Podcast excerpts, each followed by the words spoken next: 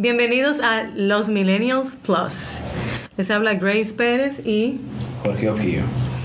El día de hoy vamos a hablar sobre la polémica de la semana pasada.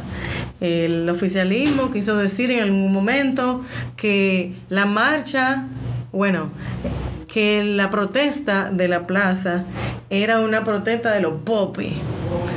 Eran los blanquitos, los hijos de papi y mami, que no tienen nada que perder y que los guaguaguá, que son el pueblo, que son del PLD, no fueron.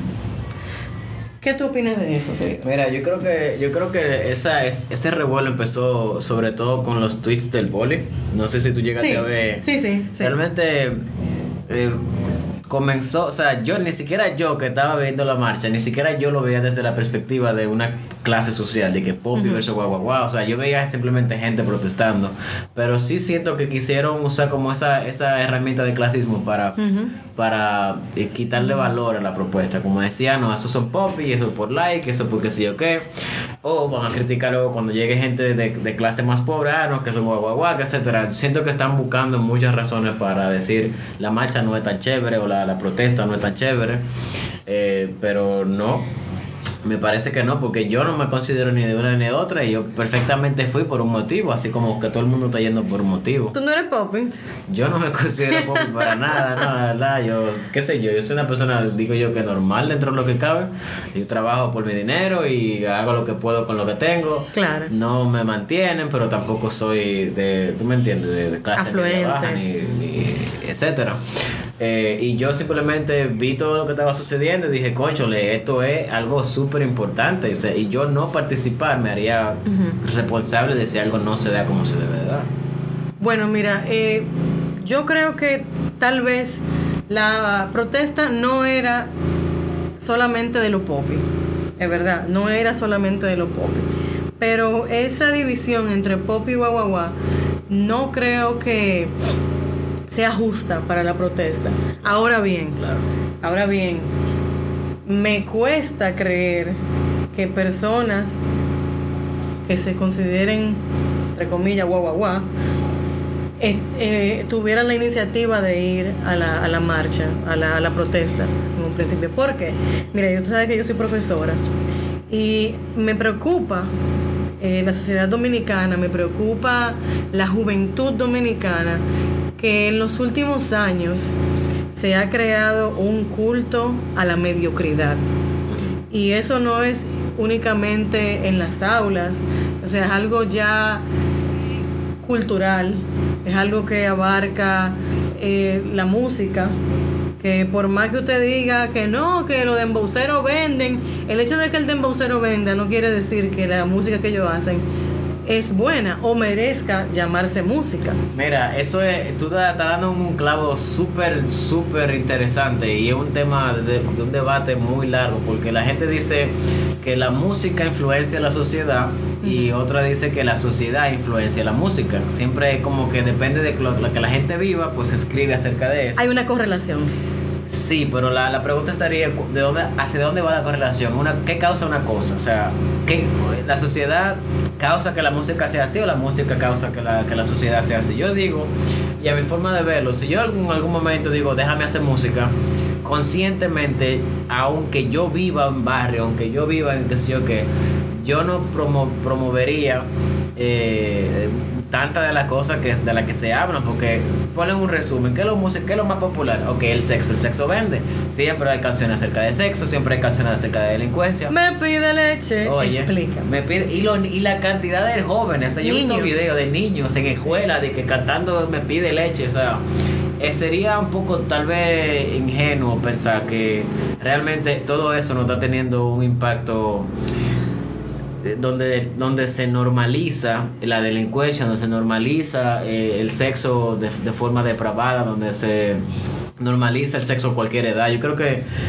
yo estoy muy contigo en que eh, la música sí está, es, sí está creando un impacto cultural que la gente no se la está llevando, porque muchas veces, por ejemplo, cuando yo entro en, debate con, con, personas a las que le, le, agrada la música, no le agrada, pero defienden esta idea de que es la sociedad que modifica la música, yo me voy siempre al punto de que Imagínate que fuera un caso diferente. Imagínate que todos los artistas que hablan sobre delincuencia y droga y, y, todo lo que sabemos, imagínate que fuera al revés. Imagínate que hablaran sobre valores, imagínate que hablaran sobre el respeto. Imagínate, ¿tú crees que no tendría algún tipo de influencia cultural que, que la mayoría de las cosas de las que se hable en la música sean constructivas en vez de destructivas como son ahora? Yo creo que sí, yo creo que sí haría, sí es algo eh, eh, que influye bastante y no es la sociedad que influye en la música, porque siendo, imagínate de nuevo, yo viviendo en un barrio, yo no necesariamente porque yo vivo en un barrio o tenga X o Y experiencia, necesito hablar de eso. Yo podría pensar, concho, lo que yo hablo, lo que yo canto, le llega a tanta gente que yo podría hablar algo bueno y, y influenciar la sociedad. Mira, el problema que yo tengo, y respondiendo a lo que tú me, lo que tú acabas de decir acerca de si la música influye en la sociedad o viceversa, hay una correlación.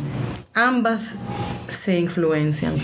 Eh, yo entiendo que la música urbana es un reflejo de nuestra realidad social, de nuestra realidad socioeconómica. Tú no le puedes pedir peras a un olmo.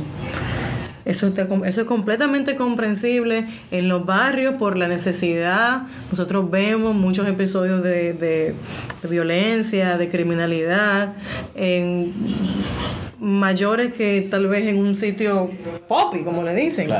No te creas que en un residencial te pueden atracar igualito. Igualito, claro. Pero bueno, lo que preocupa no es que exista esa música. Lo que preocupa es que todo el mundo se identifique con algo que promueve antivalores. Y que, como te dije, en las aulas yo he visto muchachos que no les importa estudiar porque lo que ellos entienden es que lo importante es tener la para prendida y cuarto. Tener cuarto en los bolsillos hacer bulto pan para prendida anda trucho.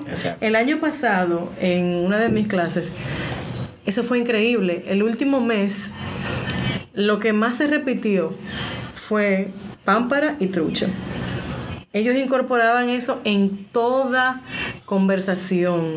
Y yo noté cómo la producción de ellos en clase fue disminuyendo.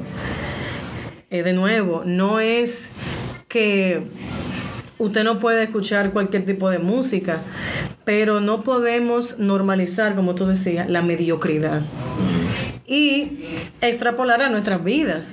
Porque usted puede escuchar la música que le dé la gana, pero no, no es como que vamos a vivir sintiéndonos orgullosos de que no sabemos nada. Claro.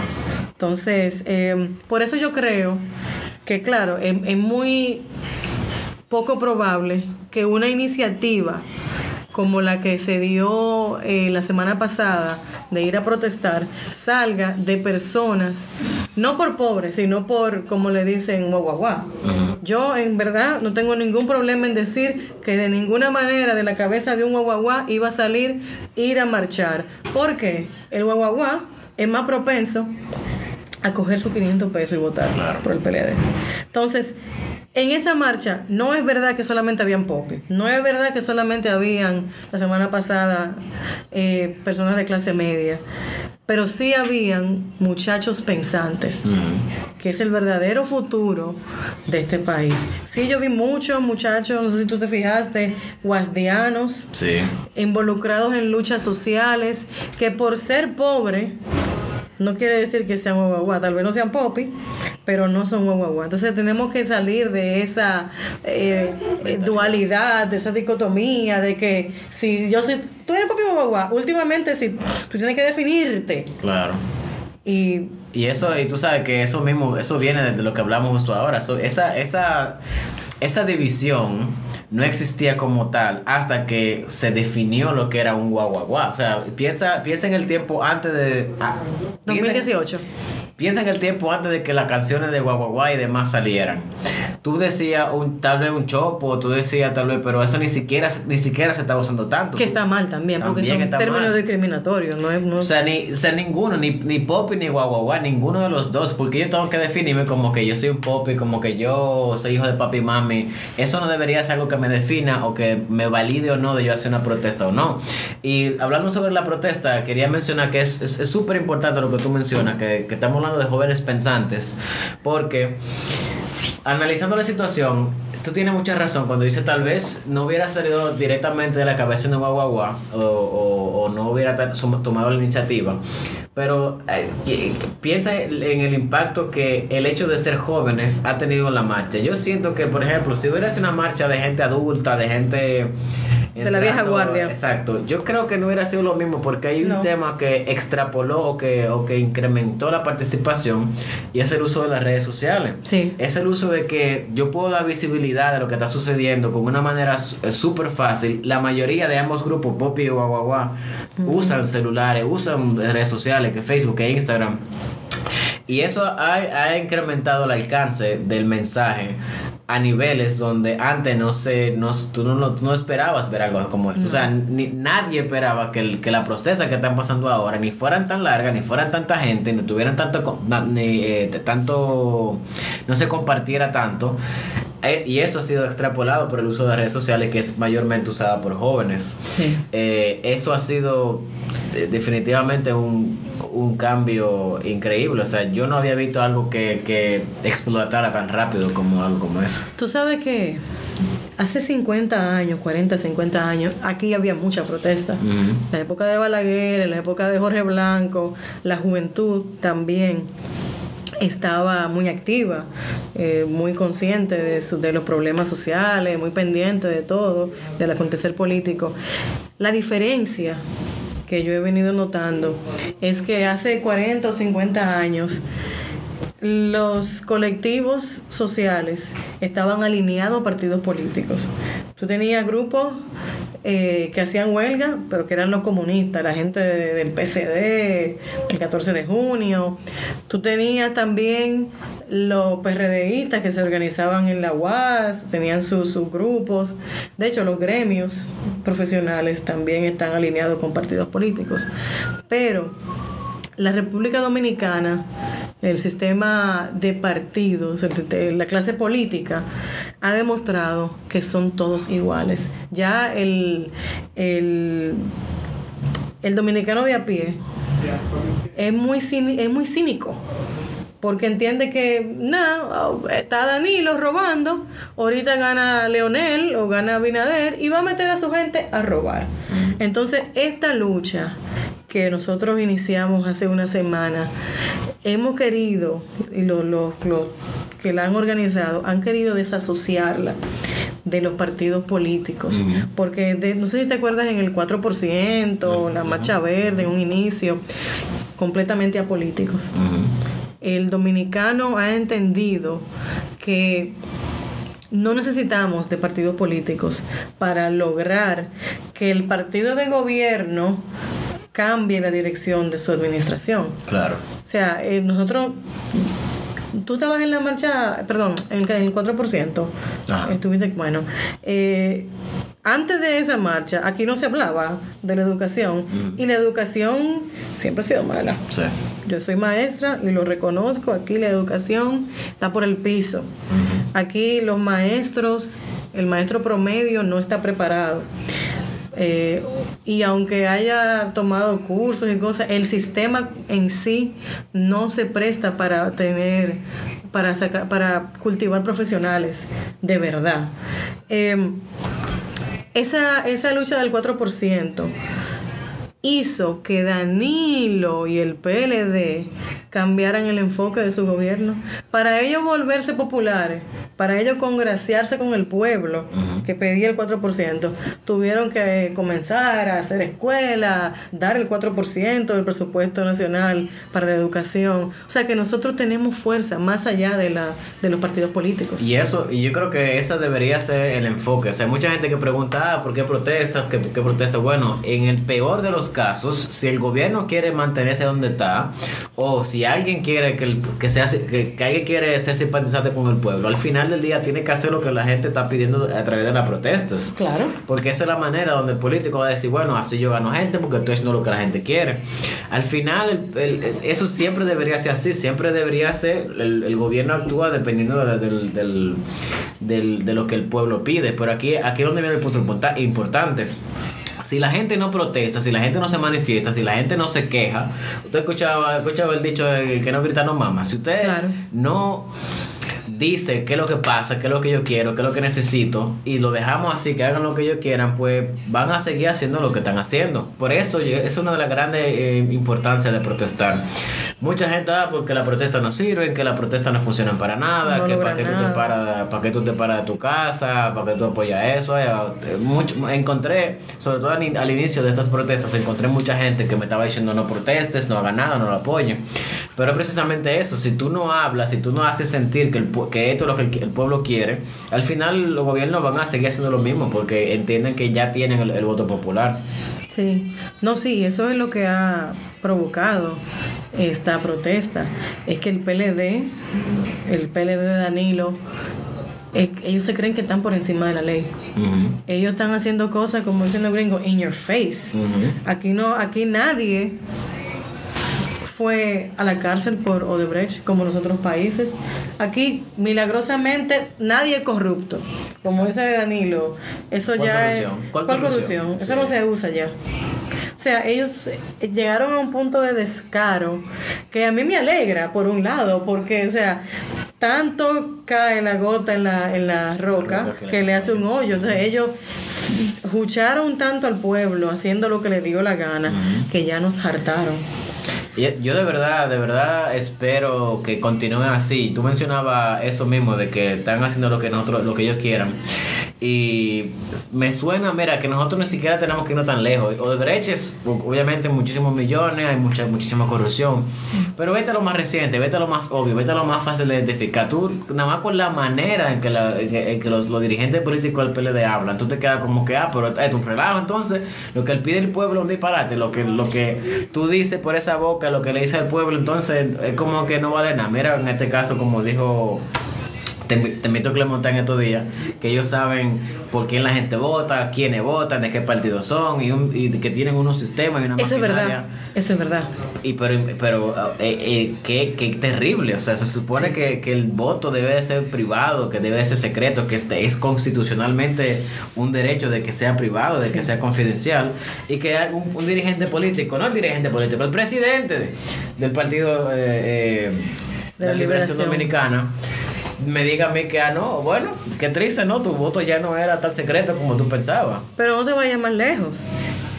En el momento que instalaron el, el voto eh, electrónico, que no es auto, vuelvo y repito, no es automatizado, porque si fuera automático yo no tengo que, yo no tengo que ir.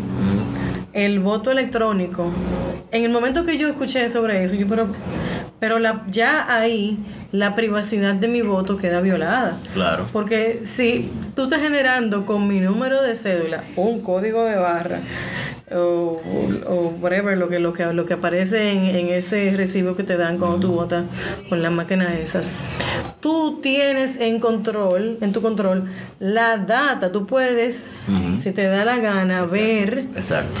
Por quién yo voté. De hecho, tengo para decirte, tengo unos amigos que trabajan en instituciones eh, eh, públicas, que trabajan en, en el área de tecnología. Personas que trabajan en el área de tecnología que simpatizaban por Leonel en las primarias.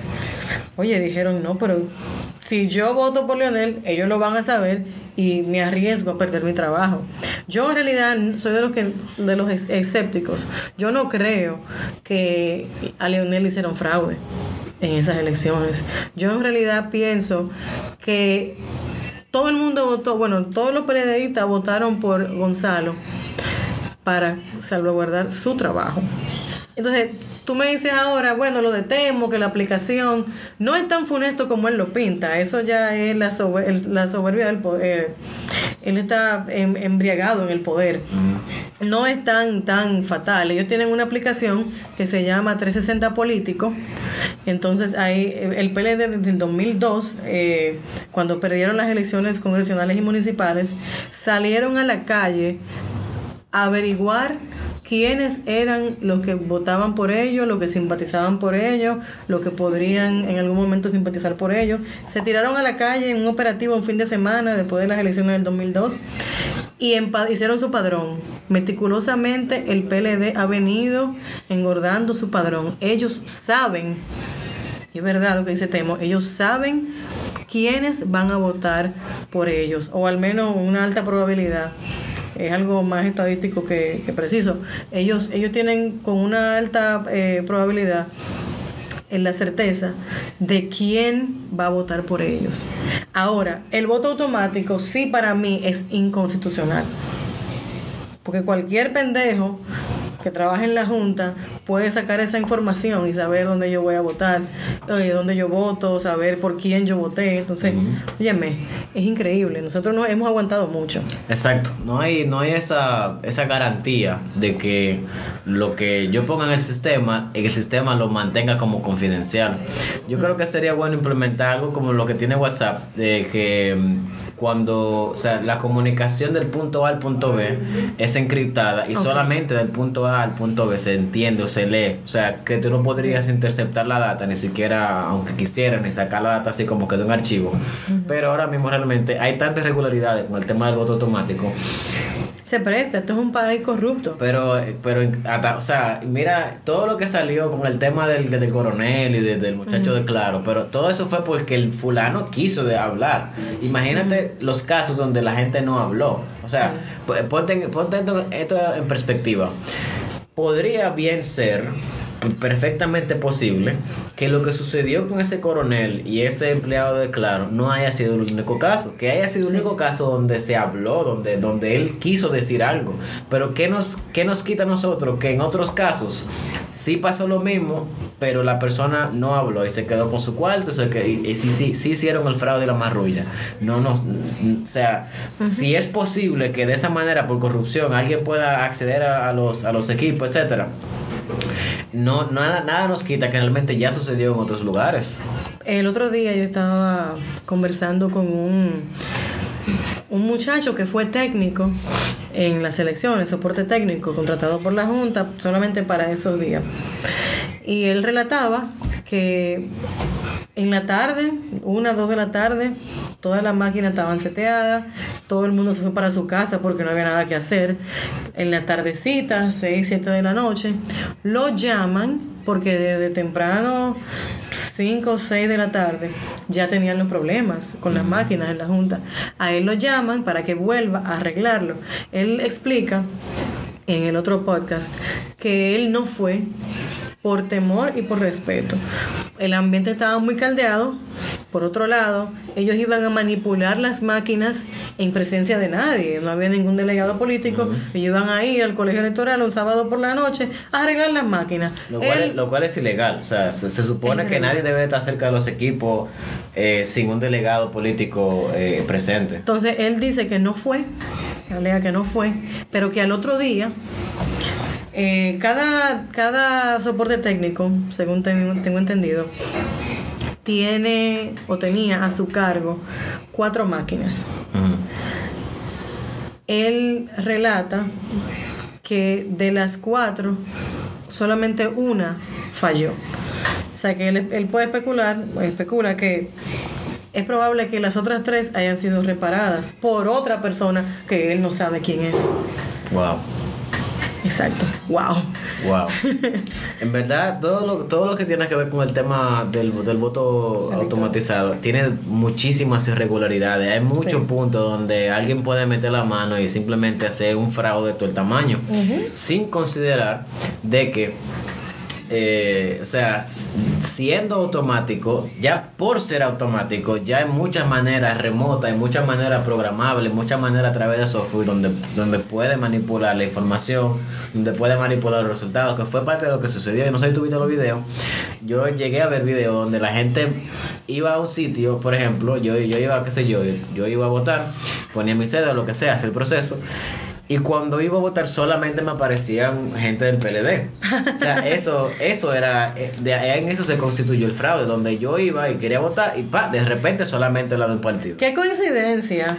Pero ¿y por qué no salió solamente el partido, el, el, PDI? Exacto. O el Frente Amplio. Esa es una de las. No, qué coincidencia. Una de las irregularidades que, que más, digo yo, tormenta al, al pueblo. Es que coincidencialmente lo que, entre comillas, todo el mundo decía, no, fue simplemente un fallo técnico y como Gonzalo lo quiere poner que, que recién estaba hablando de que no, porque ay, fue un error, Él y habla. cualquiera lo comete. Él habla cuando él lee. Sea, él habla cuando lo lee, cuando lo El teleprompter. Sí, Ay, Dios exacto. mío, qué Eh, él recién hablaba de que ah, no, porque es un fallo técnico, que la cosa técnica cu- todo falla, que sí o qué. Pero ponte a pensar, el fallo técnico era coincidencialmente a favor del partido de gobierno. ¿Por, ¿por qué no?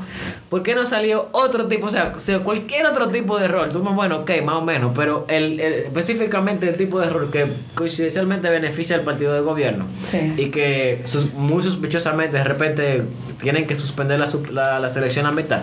Yo entiendo y creo, y obviamente esto es solamente una especulación, pero mi opinión, de que parte de la razón por la cual se existió la suspensión de las elecciones era porque ellos tenían el temor de que el fraude se notara que era siempre a favor de ellos, que se notara que el error, el glitch de lo que tanto se habla, era simplemente una manipulación propia del PLD para salir beneficiado a la votación automática. Bueno, mira, para ser eh, justo y ecuánime, se le puede dar otra lectura a eso.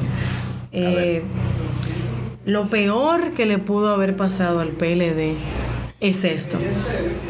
Y para, para el pueblo ha sido lo mejor porque todo el mundo está involucrado en política, eh, hay, la gente está en la calle, están pendientes, cacerolazo.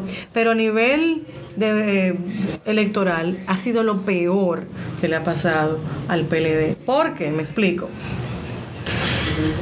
Al PLD le convenía que las elecciones del 16 de febrero pasaran sin pena ni gloria, aunque ellos perdieran la mayoría de los municipios, aunque perdieran.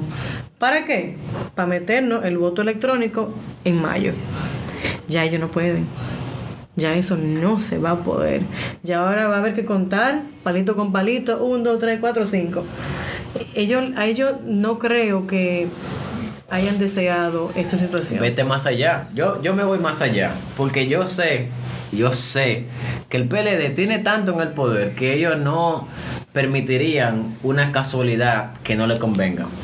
Póntelo de la otra forma. Y lo que tú, lo mismo que tú me estás diciendo, puedo al revés ahora. Ponlo que todo fue un plan del PLD para que fallara la votación automática y ellos quisieran implementar la votación manual. Entonces, ponte a pensar que tal vez ellos sí ya tienen un plan para que no sea el voto automático. Imagínate lo siguiente, póntelo yo, tal vez yo me estoy yendo muy lejos, pero todo se puede esperar. Ah, sí. Imagínate que ellos ya per- que perdieron el control de la manipulación del voto automático. Imagínate que ellos ya no pueden hacer fraude, que ellos alguien ya implementó los, los, los sistemas de seguridad apropiados y ellos ya son incapaces de manipular el voto automático. Imagínate que yo en vez de decir, bueno, en vez de yo manipular el voto automático para, para que sea a mi favor, yo voy a hacer que eh, el voto automático se vea mal para que la gente quiera hacer el- el- la votación manual. Porque así sería, así sería como ellos tienen, o sea, el tiempo que ellos tienen en el, en el poder y en el tiempo que ellos tienen haciendo ese tipo de manipulaciones que desde, desde muchísimo antes de Lionel. eh, yo entiendo que, que la forma, la forma, eh, la experiencia que ellos tienen haciéndolo de esa forma, tal vez lo que lo, lo que lo está empujando a, hacerlo de esa forma, a, planear para que al final del día quede manual y ellos hacen lo que ellos saben hacer. Si, re- si realmente aplicaron algunos controles, eh, como algún tipo de verificación o algún tipo de seguridad que les evita manipular el voto electrónico, tal vez por eso que ellos están haciendo lo que están haciendo para acabar con el voto manual. Bueno, ya eso pasó. Creo que ha sido beneficioso para la sociedad. En cierto modo, claro, estamos pagando mucho dinero. Eh, pero ya pensando al final de este proceso electoral, ya después de mayo, ¿quién tú crees que va a ser el vencedor? Está, está un poco, inconcluso ahí, pero yo digo que la cosa va a estar más reñida entre, y, suena raro, pero yo siento que Ramfis ha tenido poco, poca exposición, pero la gente, eh, Ramfi representa todo lo contrario a lo que ya estamos tan acostumbrados y aprovechándose de que la mayoría de gente joven no conoce todas las atrocidades de, lo que podría suceder si, si él decide tener un mandato parecido al que tuvo su abuelo.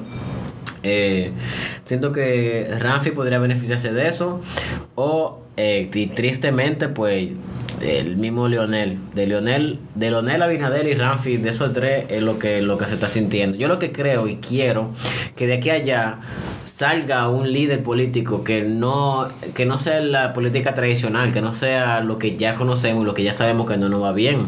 No solamente por el partido político como es tal, sino por el dirigente per se, el dirigente presidencial que, vayamos a elegir. Bueno. Que sí, ese que sí sea eh, sangre nueva. Eh, pero de nuevo, está difícil la cosa. Bueno, está muy difícil. Eh, yo dije anteriormente que no iba a la marcha de los partidos de oposición que fue hoy, que bueno, todavía están marchando al, altar de la patria, hipócritas. Eh, sí, porque es, tan, después de tanto desfalco, ahora todos son patriotas. Qué asco. Ahora todo el mundo santo. Sí.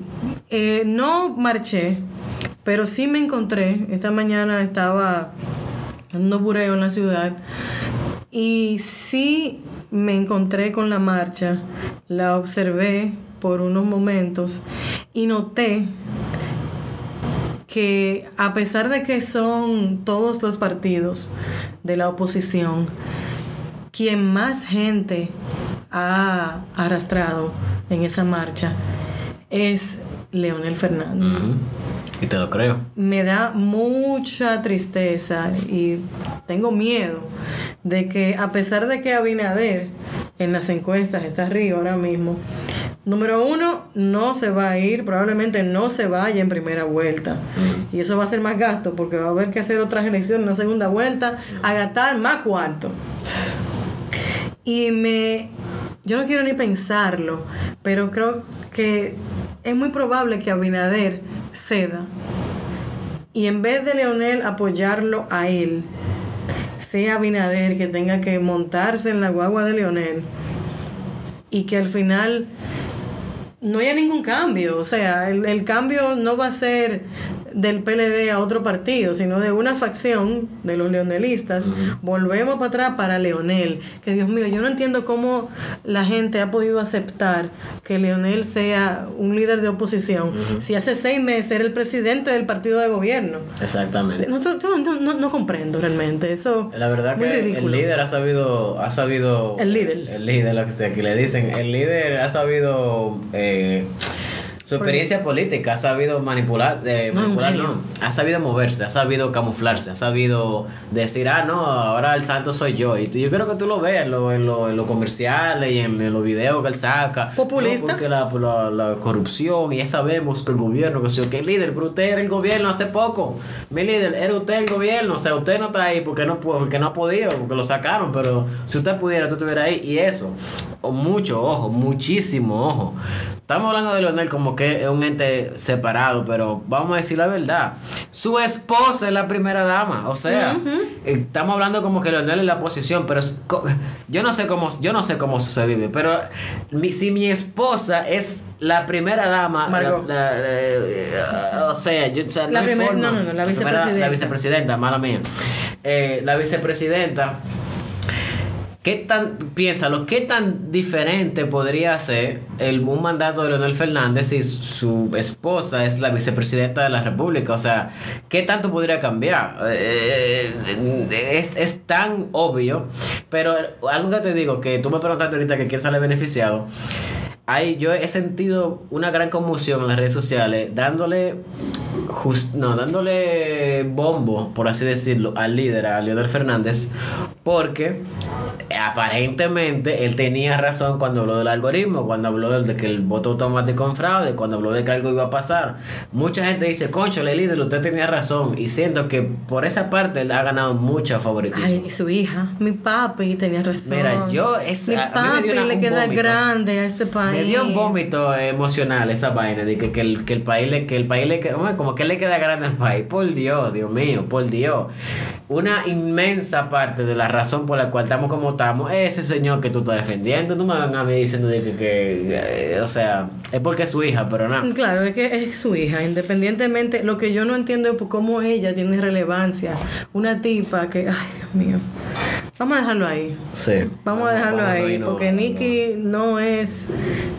un, un, un referente político en este país. Ella es una tipa que tiene una cuenta de Instagram con un reguero de lambones. Exacto. Hija que, que- que es- resulta ser hija de un presidente que, que desfalcó el país. Una, una Y así. una hija eh, que, claro, como hija de Leonel nadie dice nada, pero una hija bellaca. ¿O sí? Una hija, ella no pasa de 40 años y tiene una hija adolescente. Ya. O sea, no es un, un juicio, no quiero eh, crucificarla porque realmente me, me da trepito Nicole Fernández, pero no es un ejemplo, no es un ejemplo político, no es un ejemplo social, no es un ejemplo ni siquiera moral. Es una tipa que es embajadora de Funglode. El papá le puso un carguito para que ella hiciera un bulto.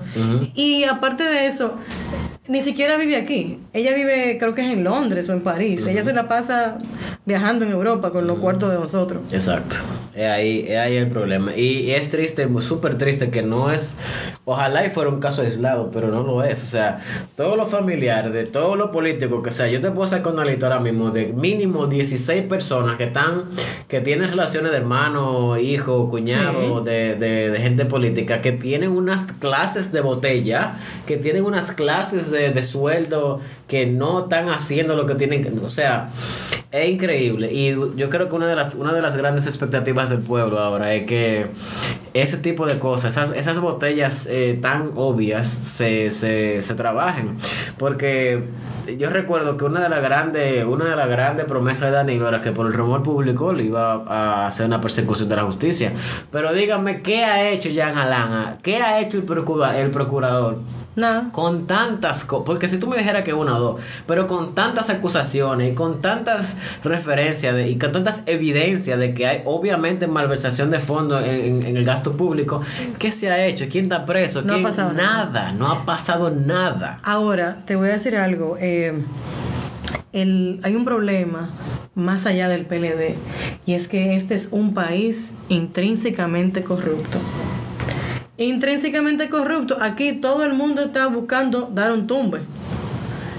Aquí mucha gente de la oposición, que por eso no fui a marchar con ellos, que el único problema que ellos tienen con la corrupción es que ellos no están beneficiándose. O sea, la gente del PRD, ahora PRM, lo que una de las cosas que lo tienen a ellos enfurecidos es que tienen 16 años fuera de la, del poder.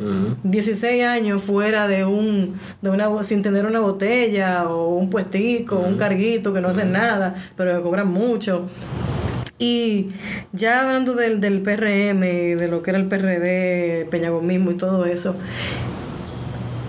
me, me- es muy curioso, me es muy curioso que si tú miras hacia atrás, el PRD y ahora PRM gobierna cada 16 años. Fíjate, ellos gobernaron, eh, la última vez fue entre el 2000 y el 2004. La economía le explotó en la cara, ¡fup! vino Leonel otra vez, ya van 16 años. Pero antes de eso, antes del 2000, ellos habían gobernado, la última vez que fueron gobierno central fue en el 86. Bueno, fueron 14 años. Pero ellos no duran más de uno o dos términos en el gobierno. Y a mí no me sorprendería que el PLD le dé paso, en este caso, a- al PRM. Ellos se están planeando irse ya. Yo conozco gente que están sacando visa, que están renovando pasaporte porque saben que se van. Hashtag se van. Estoy viendo gente que está sacando visa, gente que sabe que va para afuera, planeando lo que van a hacer después de agosto. Pero todas estas cosas que han pasado, que hay que decir la verdad, el PLD ha frenado la una crisis, ha frenado la- el, el disparo de, la tasa de cambio, ha subido entre, entre el 2000, vamos a decir 2012, que la tasa de cambio era como 37, 38. Ahora mismo está el dólar está al 52 punto algo por uno. Ellos- o sea, es, es un, es, un, es un incremento de la tasa del dólar normal, no es algo catastrófico como en la época de Hipólito, pero todo eso tiene su precio. Claro. Todo eso tiene su, tiene su precio. Ellos inyectaron no sé cuántos miles de dólares o millones de dólares a principio de año para mantener la tasa al, al, al, al precio que está ahora mismo, al nivel que está ahora mismo. Ahora, espéralo. Si gana el PRM, tú vas a ver cómo la economía va a colapsar. Porque todo lo que ha hecho el PLD le va a explotar en la cara a Luis. ¿Y qué va a pasar cuando eso, cuando, cuando la economía le explote a Luis? ¿Qué va a pasar en el 2024? ¿Van a querer volver a, a gobernar PLD? Ajá. Exactamente. Va a pasar lo que pasó en el 2004. ¿Quién te subió el arroz? ¡Hipólito! ¿Quién te subió el azúcar? ¡Hipólito! Y viene El Salvador. Viene Danilo o Leonel. A salvar la economía, a salvar el país del desastre del PRM. O sea, yo no. Me da mucho miedo. Y por eso es que la, la, la protesta no pueden parar. Debemos de mantenerlos alerta. Porque esos PRMistas que piensan como yo, porque lo hemos hablado, que están conscientes de que si vienen a gobernar van a tenerla bien difícil, ellos saben que tienen cuatro años para robar todo lo que puedan. Ellos saben que de cuatro años puede que no pasen. Y van a hacer todo lo posible para desfalcar lo más que puedan en cuatro años. Y tal vez dentro de 20 años más vuelve el PRM. Ya tú sabes. En, en- en tu opinión eh, profesional, ¿cuál sería, no, no, solamente, no solamente cuál sería quién va a ganar o quién se ve beneficiado, quién tú entiendes que podría, que, que tiene una propuesta sensata o una propuesta que tal vez beneficiaría el Estado General de la, la República? Ese es el problema principal. Nadie, nadie ahora mismo es una opción viable. Sí, eh, la política es el arte de lo posible. Y yo ahora mismo no veo, como hablábamos antes, el pueblo dominicano está consciente de que todos son iguales, de que todos roban, de que todos son corruptos y la única salida o la única medida de contención que podemos hacer es mantenernos alerta. Así como en el 2012 eh, forza- el- los colectivos forzaron a Danilo, que no es que haya sido algo excelente, de que haya dado fruto, porque la educación es algo que toma incluso una generación en cambiar. Pero el- los colectivos sociales forzaron a Danilo a enfocarse en la educación. Entonces, esa es la única salida. Ya en esta época, el, el- el pueblo dominicano debe de olvidarse de quién está gobernando. Claro, ahora mismo necesitamos un cambio. Ya el PLD no puede quedarse ahí. Ya es demasiado. Ya ellos se desgastaron el poder. Pero quien quiera que suba, debemos de tenerlo siempre en jaque. Y para eso no hay que ser politólogo, para eso no hay que saber de política, para eso hay que estar alerta. El pueblo debe estar todo el tiempo alerta de cuidar sus intereses, porque los políticos van al gobierno es en la mayoría de los casos a enriquecerse de lo, de, lo que nosotros pagamos. O sea, la única si nosotros no, no estamos alerta, si tú no, no pones un, un candado en tu, en tu casa, ¿qué va a pasar? Van a entrar a robar. Entonces, es en, hasta cierto punto nuestra responsabilidad. No podemos darle un voto de confianza a un político. Eso es una insensatez. Es así. Y yo, yo siento que una de las cosas, una de las grandes cosas por la cual hay que abogar ahora, eh, que siento que la República ha vuelto a acostumbrarse a reclamar lo que es suyo, lo que le pertenece, lo que, lo que es su derecho. Siento que hay que enfatizarnos mucho en que los procesos sean transparentes, en que los procesos sean, sean reales, porque aquí pasan tantas cosas que uno a veces no sabe los detalles y en los detalles es donde la gente se aprovecha.